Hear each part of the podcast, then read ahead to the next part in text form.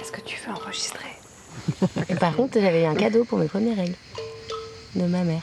J'avais fait un saut élastique.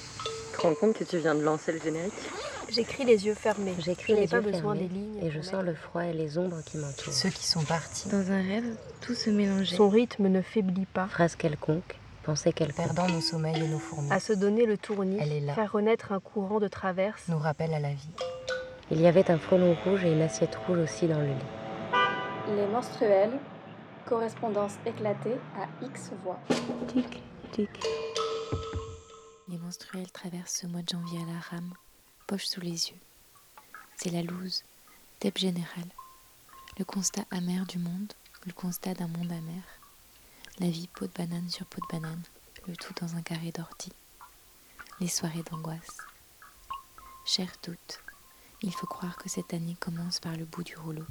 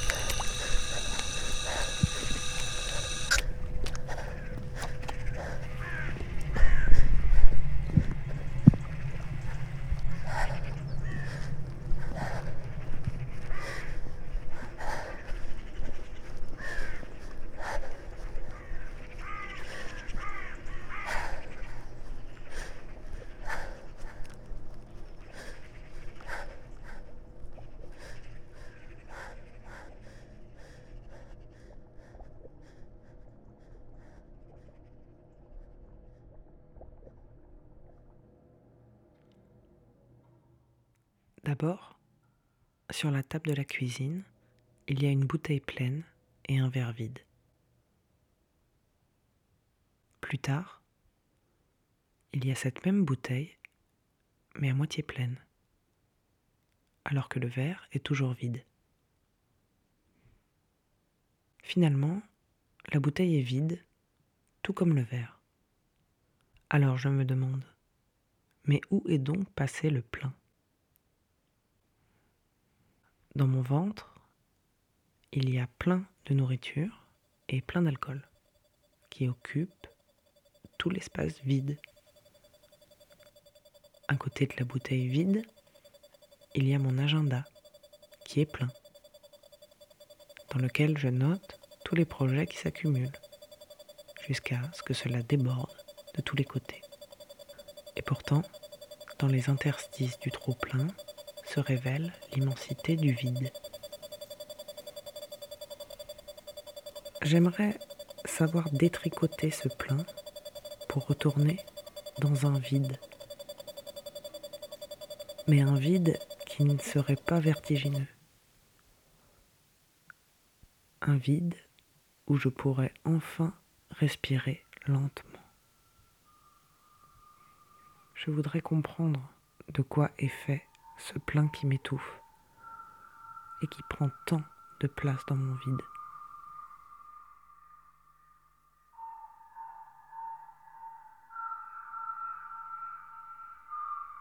Il faut suivre le rythme. Je n'ai pas pu tout réussir.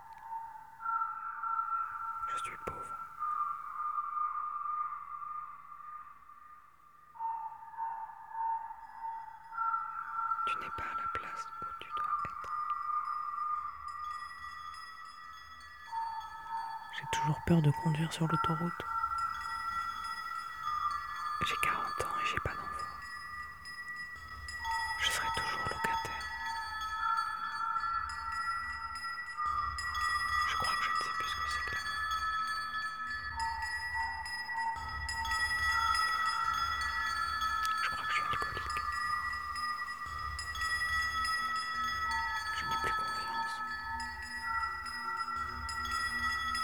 Les casseroles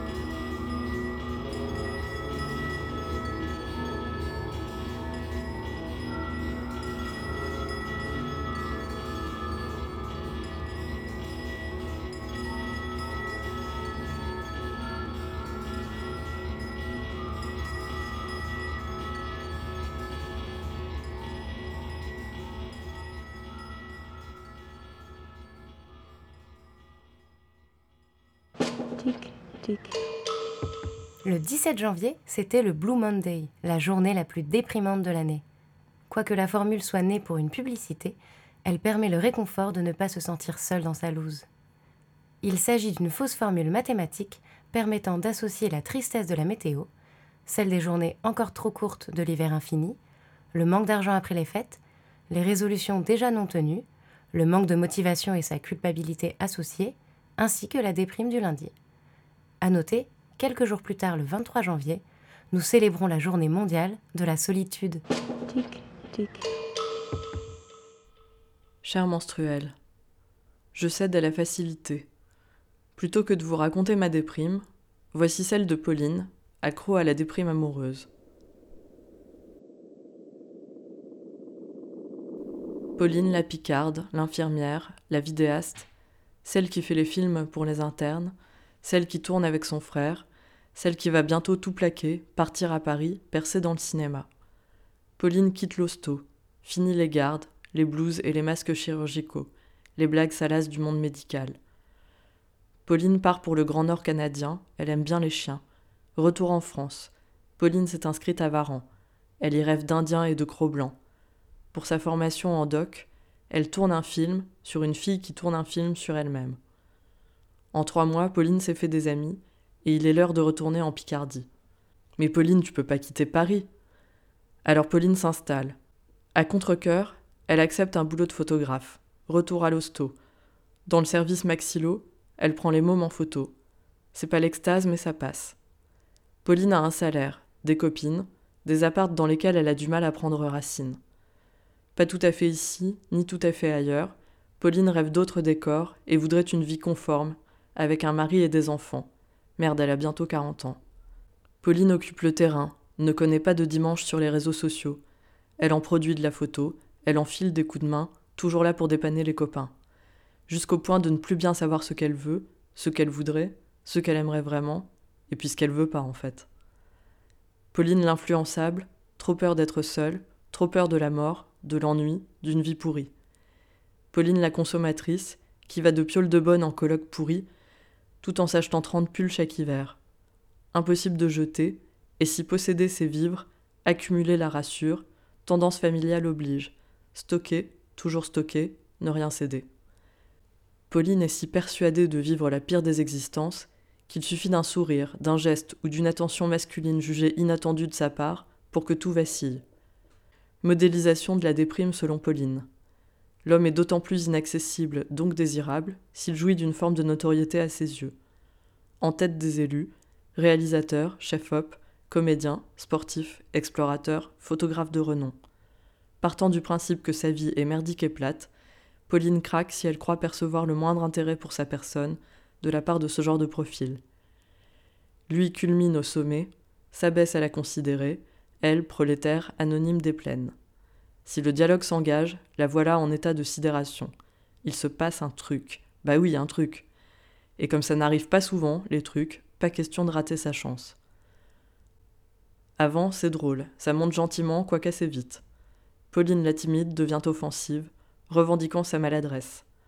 Passage à l'acte, nécessairement fabuleux, ou du moins relaté comme tel. Les pires plans sont sublimés.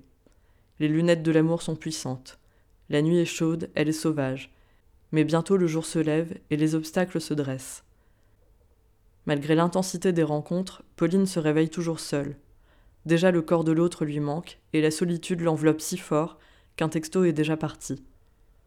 La descente aux enfers commence. Attente. Rien. Impossible d'envisager que l'autre dorme encore, qu'il puisse être sous la douche, au volant, injoignable. Alors à peine l'impatience à tel point qu'un deuxième texto s'est enfui de son téléphone pour rejoindre celui de l'être aimé. Car Pauline aime sans délai, sans détour, et quand elle aime une fois, c'est pour toujours. Pas d'amour heureux, ni de demi-mesure. La vie de Pauline vient de se transformer en film, et elle croit pouvoir en maîtriser le script avec ses messages. Vite se rendre indispensable. Recherche sur Internet, commande de livres pour épuiser les sujets susceptibles d'intéresser l'amant, tout est prompt à engloutir Pauline qui rêve de se noyer dans l'océan qui s'ouvre devant elle. Toujours rien. Troisième texto suggérant une prise de contact prochaine. Quatrième texto dix minutes plus tard, le temps de la douche, pour détendre l'atmosphère des messages précédents. Brouillon du cinquième texto. Trouver une accroche forte. Provoquer les retrouvailles. S'assurer qu'il ne va pas déjà l'abandonner. Surtout, ne rien dire aux amis, respect de la vie privée des personnes publiques oblige. Reformuler le brouillon, réécrire, tenter de le rendre drôle et irrésistible. C'est du boulot l'amour, merde. Toujours rien. Déjà plus fin, Pauline fond. Elle vient de signer un nouveau contrat avec une déprime qui va durer plusieurs mois.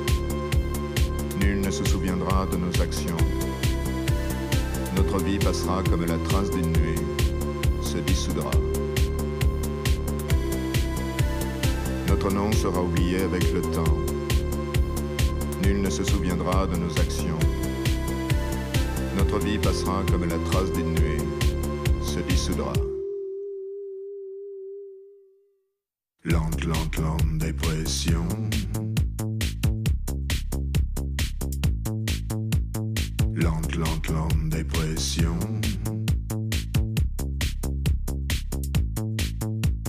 Lente, lente, lente dépression. La tête en bas dans le siphon. Lente, lente, lente dépression. Le paysage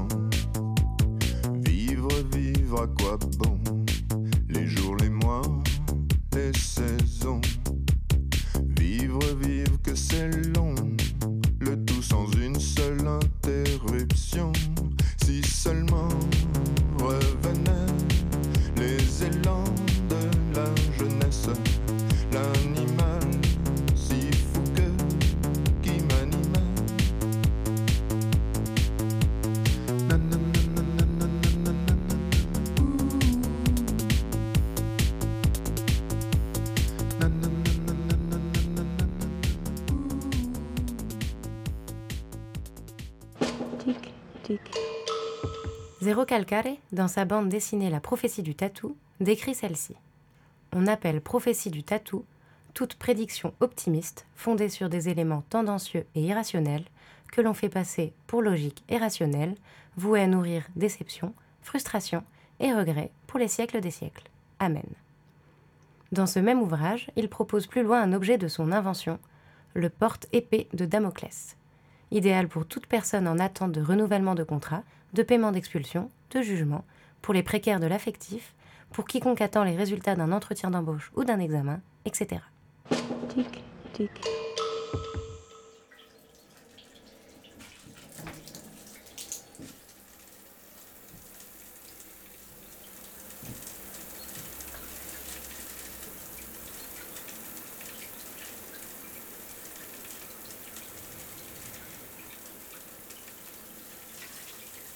sens ma chair se réveiller à la chaleur de l'eau qui ruisselle.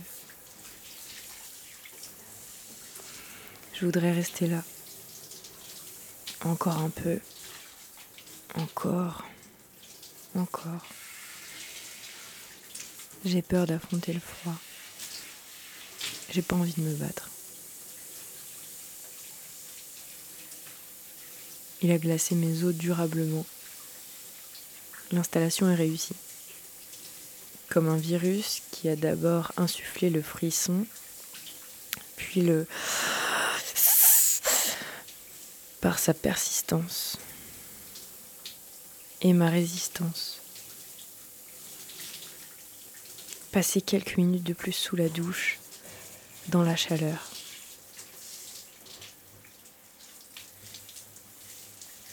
C'est un baume, une pommade. Et c'est aussi prendre conscience de l'état de mes os. Et faire jaillir la tristesse en même temps que le soulagement.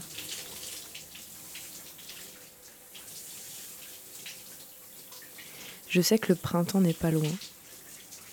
Que février, c'est le pire. C'est mon pire. Je sais aussi, je le sais, que mes os sont encore solides. J'attends les primes verts, comme toi avant moi. Et je me demande comment, ce printemps-là, les éclosions n'ont pas suffi. Je me demande ce que j'ai manqué. Je me demande ce que j'ai fait, pas fait, trop ou pas assez. J'essaie de trouver ce qui a fait que le printemps n'a pas suffi. J'essaye de trouver ce qui fait que le printemps n'a pas suffi.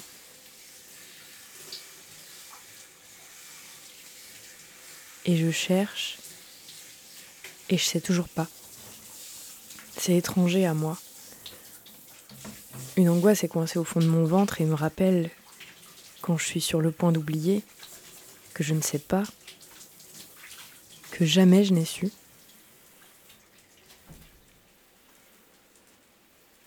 Je cours après le froid pour comprendre pourquoi il paralyse, comment il endort, comment il brûle.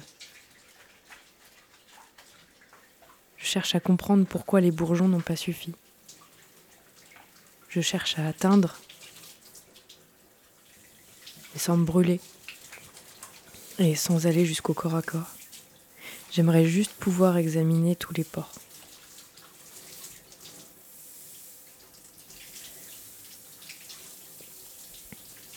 Je cherche à revoir ton sourire dans la nuit et quand je le vois, je voudrais savoir que la chaleur était encore là. Je ne vois, je vois que l'absence. J'attends le sourire du Cheshire. Je m'inquiète de ne pas le voir. Je m'inquiète dans l'attente.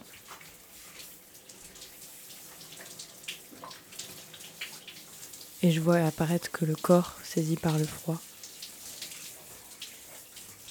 que seule la terre réchauffera.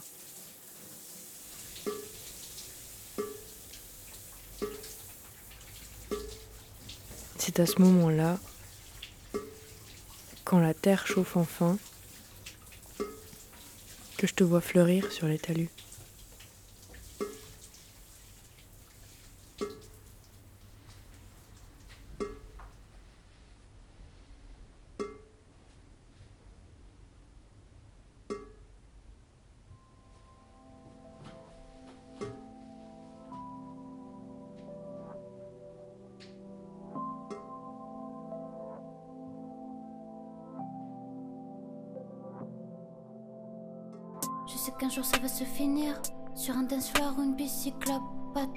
Sinistre T'inquiète à mort, je prendrai pas ce virage Il me reste plus grand chose dans mes poches Que d'air mort et un ticket de bus Mes actions coûtent cher pas grave, j'ai décidé de miser plus. Je traîne des pieds comme si j'étais une sale gosse. Je crois que je vais garder ce truc toute ma vie. Voir les gens dans la mer, je trouve pas ça drôle. Y'a que dans mon cœur qu'il y a de la magie. Quand j'étais petit, je m'étais persuadé qu'on pouvait tout soigner avec une chanson. Dix ans plus tard, j'ai compris qu'on réglait les problèmes et les drames avec une rançon. Je me sens beaucoup moins seule dans le boucan. De toute façon, j'ai plus de plaisir, plus de souffrance.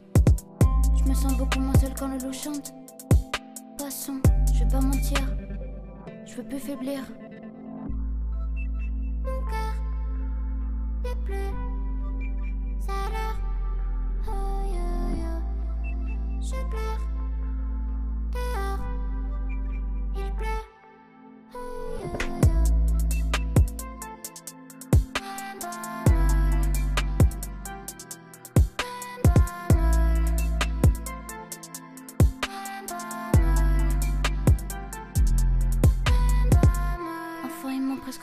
La vie d'adulte, c'est pas terrible.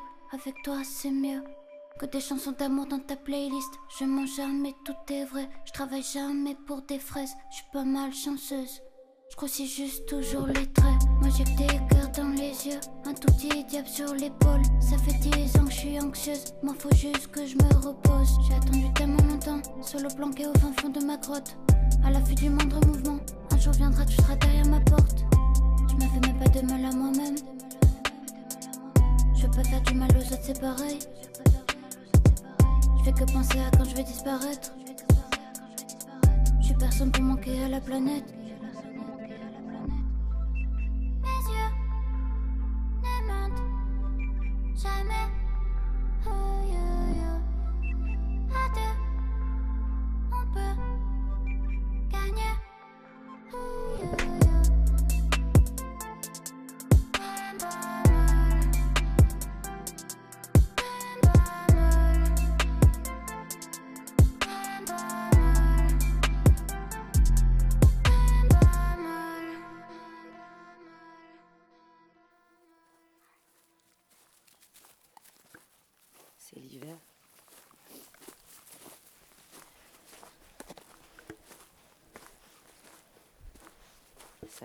Les.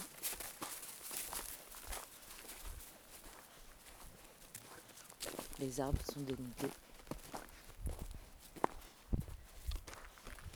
La vie est en suspens. C'est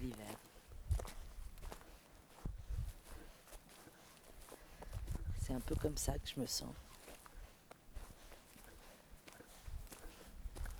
Quand les idées se figent, quand le souffle se glace.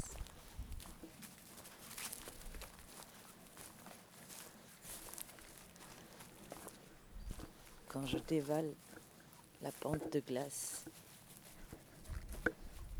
à l'intérieur.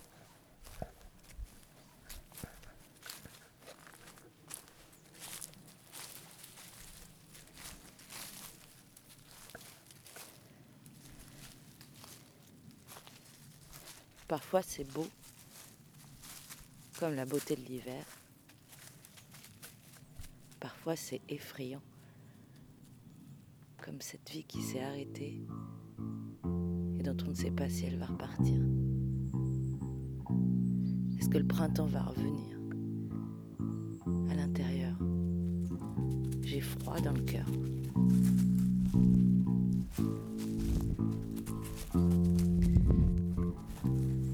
Ne sais pas si mon sang est au repos comme la sève hivernale, si j'hiberne,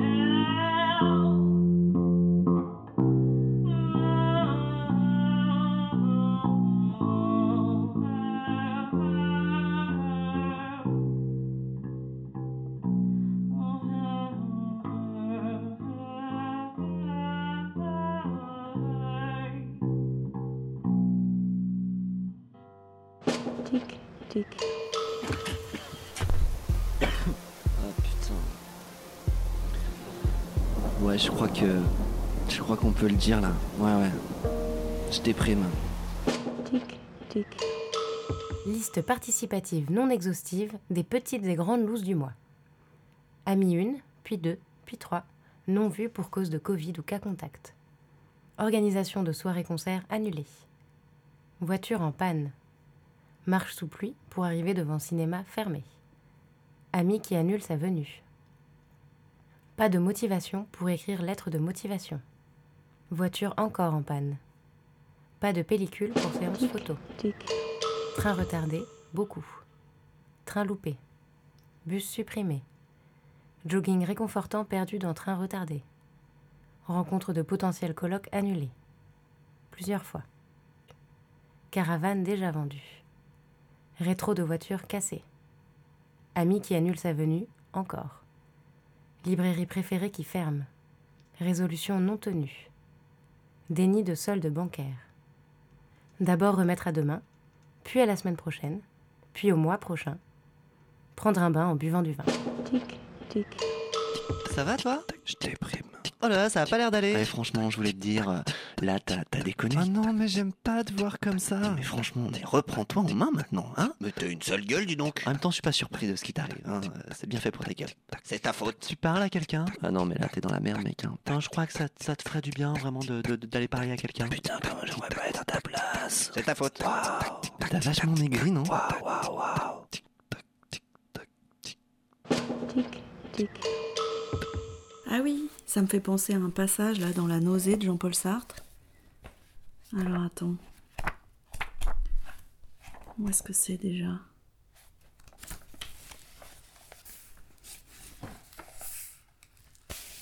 Ah voilà. Surtout ne pas bouger. Ne pas bouger. Ah Ce mouvement d'épaule, je n'ai pas pu le retenir. La chose qui attendait s'est alertée. Elle a fondu sur moi. Elle se coule en moi. J'en suis plein. Ce n'est rien, la chose. C'est moi. L'existence, libérée, dégagée, reflue sur moi. J'existe.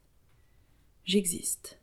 C'est doux, si doux, si lent et léger. On dirait que ça tient en l'air tout seul. Ça remue. Ce sont des effleurements partout qui fondent et s'évanouissent. Tout doux, tout doux. Il y a de l'eau mousseuse dans ma bouche. Je l'avale, elle glisse dans ma gorge, elle me caresse, et la voilà qui renaît dans ma bouche. J'ai dans la bouche à perpétuité une petite mare d'eau blanchâtre, discrète, qui frôle ma langue. Et cette mare, c'est encore moi. Et la langue. Et la gorge, c'est moi. Je vois ma main qui s'épanouit sur la table. Elle vit, c'est moi. Elle s'ouvre, les doigts se déploient et pointent. Elle est sur le dos. Elle me montre son ventre gras. Elle a l'air d'une bête à la renverse. Les doigts, ce sont les pattes. Je m'amuse à les faire remuer très vite, comme les pattes d'un crabe qui est tombé sur le dos. Le crabe est mort. Les pattes se recroquevillent, se ramènent sur le ventre de ma main. Je vois les ongles, la seule chose de moi qui ne vit pas. Et encore. Ma main se retourne, s'étale à plat ventre. Elle m'offre à présent son dos. Un dos argenté, un peu brillant. On dirait un poisson s'il n'y avait pas les poils roux à la naissance des phalanges. Je sens ma main. C'est moi, ces deux bêtes qui s'agitent au bout de mes bras. Ma main gratte une de ses pattes avec l'ongle d'une autre patte. Je sens son poids sur la table qui n'est pas moi. C'est long, long, cette impression de poids. Ça ne passe pas. Il n'y a pas de raison pour que ça passe. À la longue, c'est intolérable. Je retire ma main, je la mets dans ma poche. Mais je sens tout de suite, à travers l'étoffe, la chaleur de ma cuisse. Aussitôt, je fais sauter ma main de ma poche, je la laisse pendre contre le dossier de la chaise. Maintenant, je sens son poids au bout de mon bras. Elle tire un peu, à peine, mollement, moelleusement. Elle existe. Je n'insiste pas. Où que je la mette, elle continuera d'exister, et je continuerai de sentir qu'elle existe. Je ne peux pas la supprimer, ni supprimer le reste de mon corps, la chaleur humide qui salit ma chemise, ni toute cette graisse chaude qui tourne paresseusement, comme si on la remuait à la cuillère, ni toutes les sensations qui se promènent là-dedans, qui vont et viennent, remontent de mon flanc à mon aisselle, ou bien qui végètent doucement, du matin jusqu'au soir, dans leur coin habituel. Je me lève en sursaut. Si seulement je pouvais m'arrêter de penser, ça irait déjà mieux. Les pensées, c'est ce qu'il y a de plus fade. Plus fade encore que la chair. Ça s'étire à n'en plus finir, et ça laisse un drôle de goût. Et puis, il y a les mots au-dedans des pensées. Les mots inachevés, les ébauches de phrases qui reviennent tout le temps. C'est pire que le reste parce que je me sens responsable et complice. Par exemple, cette espèce de rumination douloureuse. J'existe. C'est moi qui l'entretiens. Moi. Le corps, ça vit tout seul une fois que ça a commencé. Mais la pensée, c'est moi qui la continue, qui la déroule. J'existe. Je pense que j'existe. Oh, le long serpentin, ce sentiment d'exister, et je le déroule tout doucement. Si je pouvais m'empêcher de penser, j'essaye, je réussis, il me semble que ma tête s'emplit de fumée. Et voilà que ça recommence. Fumer, ne pas penser, je ne veux pas penser, je pense que je ne veux pas penser, il ne faut pas que je pense que je ne veux pas penser, parce que c'est encore une pensée. On n'en finira donc jamais. Ma pensée, c'est moi. Voilà pourquoi je ne peux pas m'arrêter. J'existe parce que je pense. Et je ne peux pas m'empêcher de penser. En ce moment même, c'est affreux. Si j'existe, c'est parce que j'ai horreur d'exister. C'est moi. C'est moi qui me tire du néant auquel j'aspire. La haine, le dégoût d'exister, ce sont autant de manières de me faire exister, de m'enfoncer dans l'existence. Les pensées naissent par derrière moi comme un vertige je les sens naître derrière ma tête. Si je cède, elles vont venir là devant, entre mes yeux. Et je cède toujours. La pensée grossit, grossit, et la voilà, l'immense, qui me remplit tout entier et renouvelle mon existence.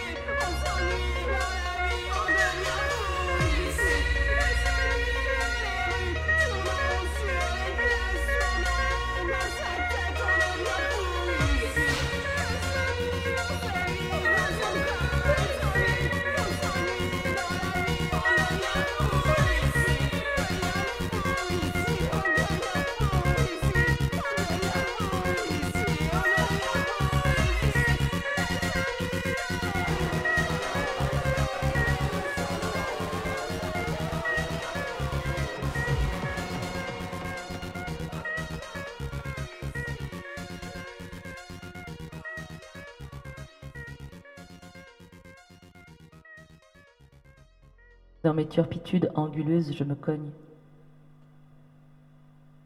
L'angoisse aux tripes, je me rogne. De tachycardie en apnée, je me tornade le cerveau jusqu'aux os.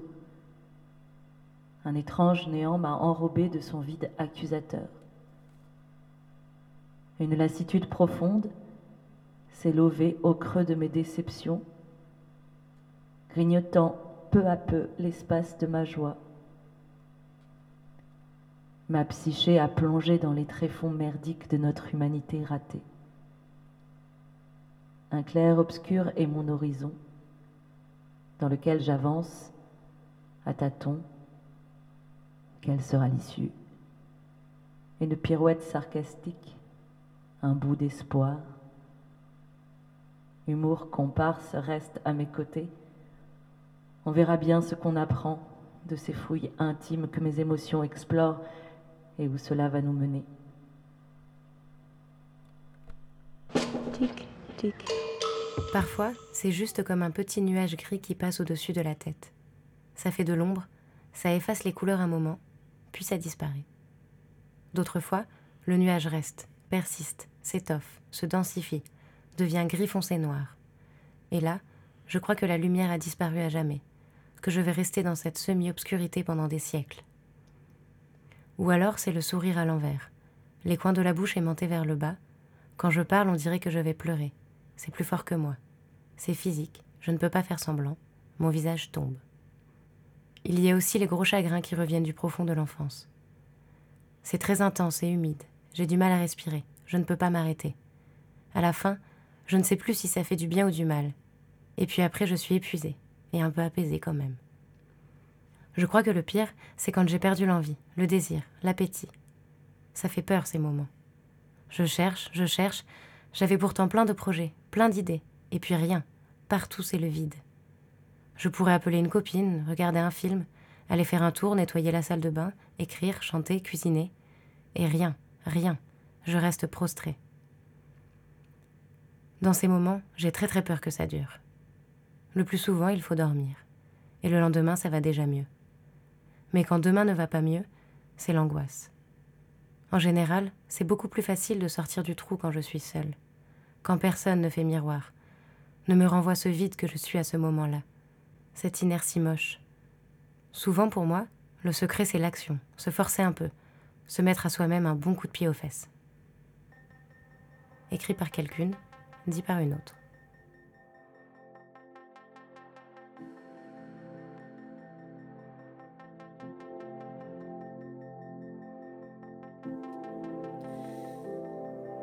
Le sale temps qui je crois que j'ai crevé de froid. Avec le paletin que j'ai, bah du noir je crois. Ça doit faire 10 millions d'années que je suis terré chez moi. Je suis comme un lapin de neige, j'attends que ça passe et voilà. Et si le fun sonne, c'est presque jamais pour moi. Ce qu'ils veulent, c'est personne, c'est juste un miroir en soi. Leurs mots résonnent comme les miens et se cognent dans les coins. Je plus de bonne, bonne, bonne, bonne humeur le matin. En autopilote,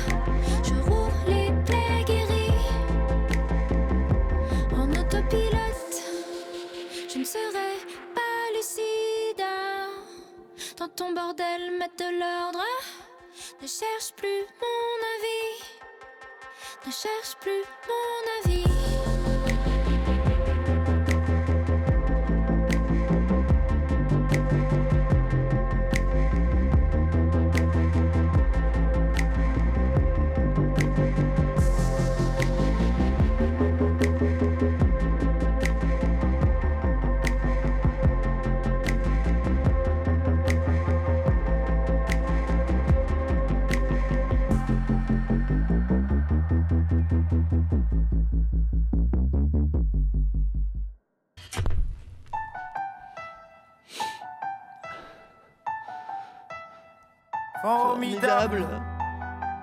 Formidable. Tu étais formidable. Il y a que les chansons J'étais formidable. qui arrivent vraiment à déclencher les pleurs chez moi. Nous étions formidables. Mais des fois ça marche pas, alors je me mets un bon vieux reggae. Et je dandine comme un ado dans sa chambre, avec un bon gros tarpé.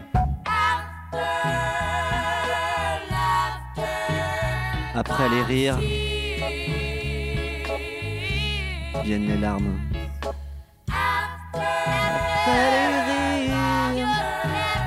Viennent les larmes. Non, là vraiment, il va vraiment falloir prendre le temps. hein.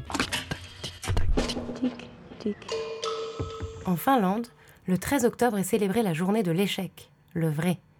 Une journée, nous écrit Le Monde, à la gloire de la défaite, ce coup de la vie provoqué ou subi qui procure un sentiment de honte. Cette blessure narcissique à même de tétaniser les plus téméraires, de les ranger dans la catégorie infamante des ratés.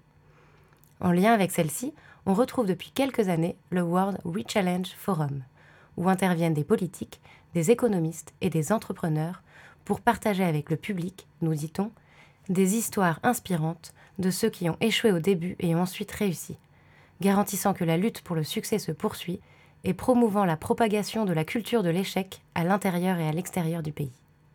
Tic, tic. Précédemment, dans New Amsterdam. Il s'appelait Mohamed. Il m'avait demandé en mariage. Vous avez rompu? Rupture d'anévrisme. Il me manque toujours. J'adorerais faire une démo, mais alors je me dis que tu, tu pourrais peut-être me donner de l'argent. Je crois pas que ce soit une bonne idée. Je suis euh, pris ce soir, je vois Ella. Ella? Merci de nous avoir présentés.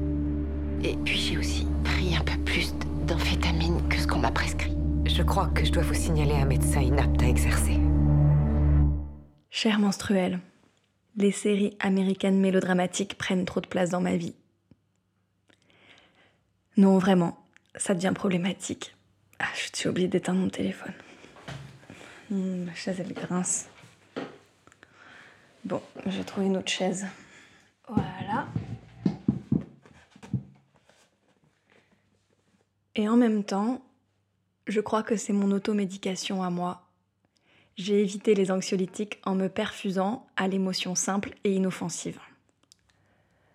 Au bon sentiment. Si nous sommes devenus les meilleures versions de nous-mêmes, ce que ce ballon vient de nous confirmer, alors c'est aussi le cas pour toi. Donc, en fait, on, on s'en moque si ma meilleure version était là 192 ou une autre, parce que ma meilleure version a plus à voir avec l'impact que j'ai sur le monde environnant plutôt qu'avec l'image que je me renvoie à moi-même. Au début, je me trouvais des excuses. C'est important de se tenir au courant de ce que produisent les masses médias.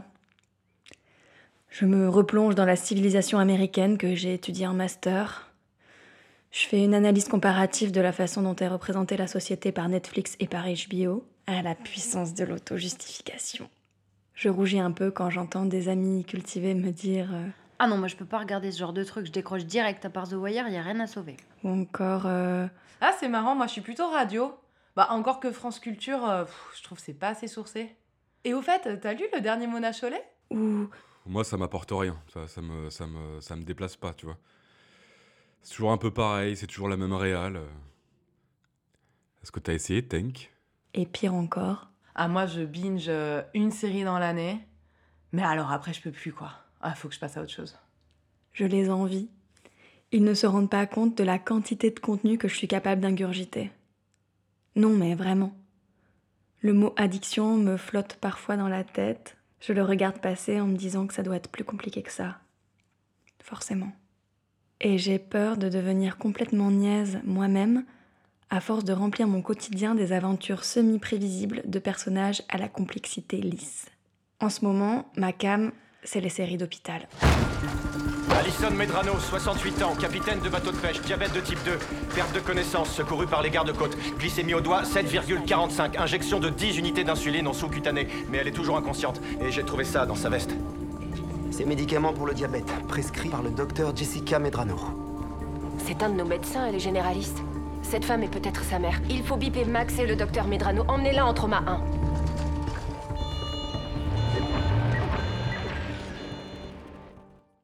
Quand je suis seule chez moi, c'est devenu quasi automatique. Je remets à plus tard ce que j'ai à faire.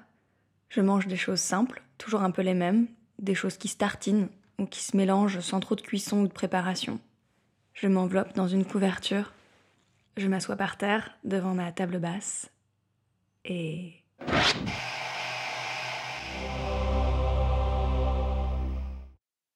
Fesco's grandma was a motherfucking G. Parfois, je mets des épisodes en fond. Une présence. Une bonne vieille télé. Et je vous promets que France Culture, ça fait pas le même effet. Dis-le encore. J'ai regardé autour de moi et tu n'étais pas là. Je suis là maintenant. Je ne sais pas comment interpréter ça. Est-ce que tu m'embrasses? Pour t'entraîner ou par pitié ou pour me dire adieu Non, rien de tout ça. Je t'ai embrassé parce que j'arrive pas à croire que j'ai été aussi aveugle. J'étais tellement attaché à faire ce qui me semblait être juste que j'ai perdu la notion de ce qu'il était vraiment. Et c'est toi. Depuis le début. Je t'aime,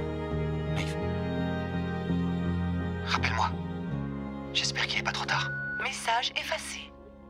Bien sûr, je râle. hein. Je râle même beaucoup, seule face à mon écran. Surtout sur la façon dont l'amour romantique dans ces séries est censé résoudre tous nos problèmes et représente le seul et unique endroit où l'individu se réalise, où il est lui-même. Qu'il soit hétéro ou pas. D'ailleurs, il y a de la place pour tout le monde. Le je t'aime est le climax ultime d'un épisode. J'adore l'amour, mais en termes de solution ultime, je crois qu'on fait mieux. Ça ne m'empêche pas de verser une petite larme de temps en temps. Malgré les formes de ces séries, qui, je l'avoue, se ressemblent toujours, malgré une morale toujours un peu similaire et régulièrement, Bienvenue dans la médiocrité éternelle. Bienvenue dans l'endroit du milieu. il y a parfois des pépites, des sagesses cachées, sorties tout droit des cerveaux combinés d'un pool de scénaristes quelque part à Los Angeles. Un problème qui est ici, c'est excellent. Parce que si on a un problème ici, eh bien, ça nous évite de réfléchir ou bien d'avoir à se heurter à un problème qui est autrement plus important là. Exploiter une catastrophe dans le but de bloquer un changement interne. Voilà, je ne regrette pas de regarder ces séries. Je regrette de les utiliser pour m'anesthésier, pour ressentir des émotions puissamment lointaines, des émotions inoffensives. Et l'ironie dans tout ça, c'est quand le personnage de la psy de Wanderlust me dit exactement ça. C'est bien d'avoir des émotions.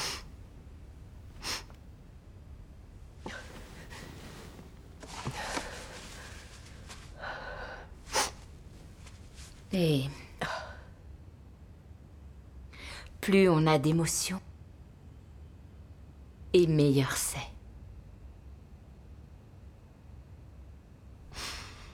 Il ne faut pas fuir ses émotions.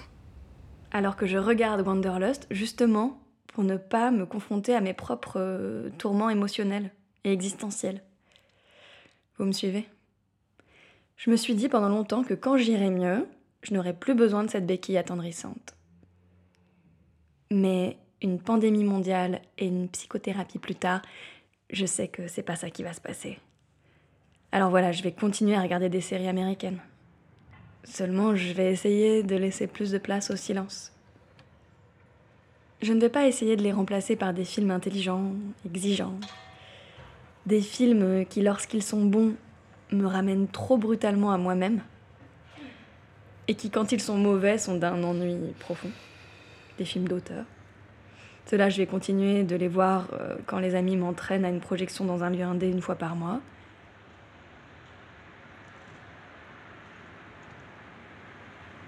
Non. À la place, je vais essayer d'écouter les sons de ma rue. Et on verra ce que ça donne.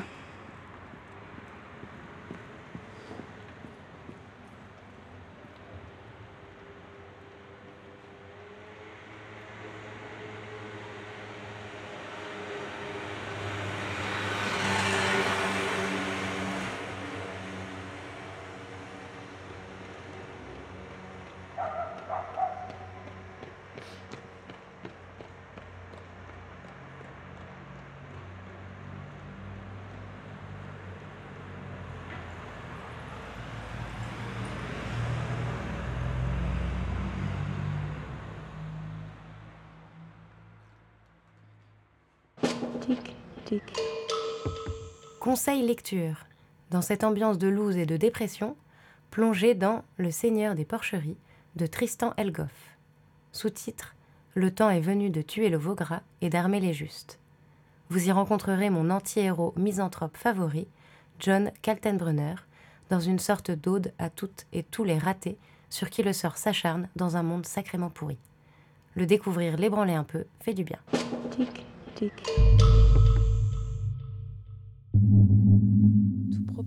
Aussi anodin soit-il, est immanquablement amplifié dans son importance, sa durée et la difficulté pour le résoudre, et vire en obsession. Le repli sur soi, la solitude s'installe.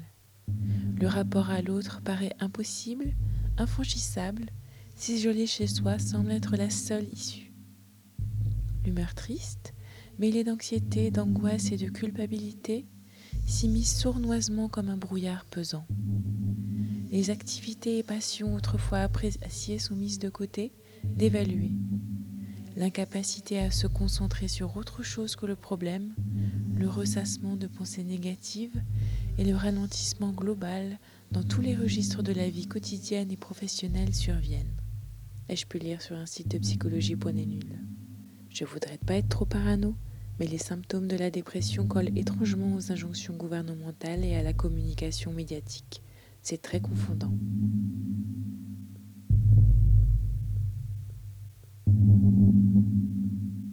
Aurélie William Levaux, Les Nouveaux Ordres.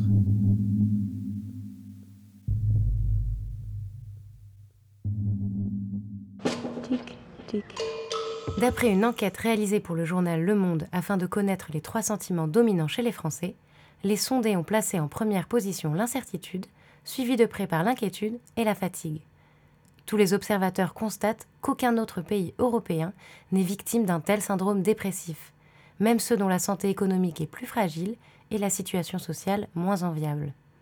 Est évoqué également un sentiment qui est moins une fatigue généralisée qu'une fatigue collective, un état du corps social autant que des individus. Suite de l'article réservé aux abonnés.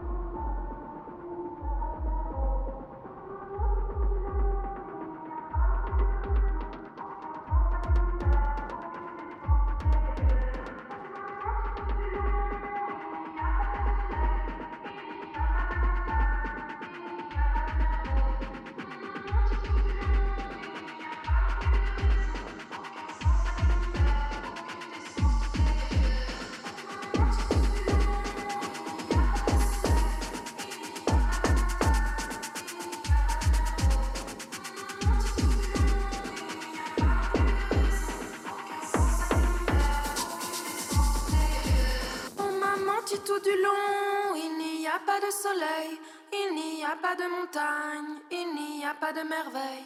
On m'a menti tout du long, il n'y a pas non plus de raison, aucun sens à l'univers, aucune décence, tout est calvaire. On m'a menti tout du long, il n'y a pas de soleil, il n'y a pas de montagne, il n'y a pas de merveille. On m'a menti tout du long. Il n'y a pas non plus de raison. Aucun sens à l'univers. Aucune décence, tout est vert. La société est une salope. Le capital, un enfoiré. Il faut brûler les policiers.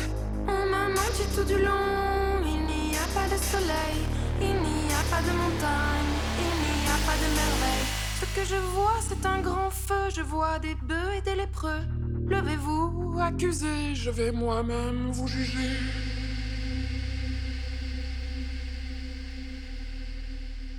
Il y avait un frelon rouge et une assiette rouge aussi dans le lit. Les menstruels, correspondance éclatée à X voix.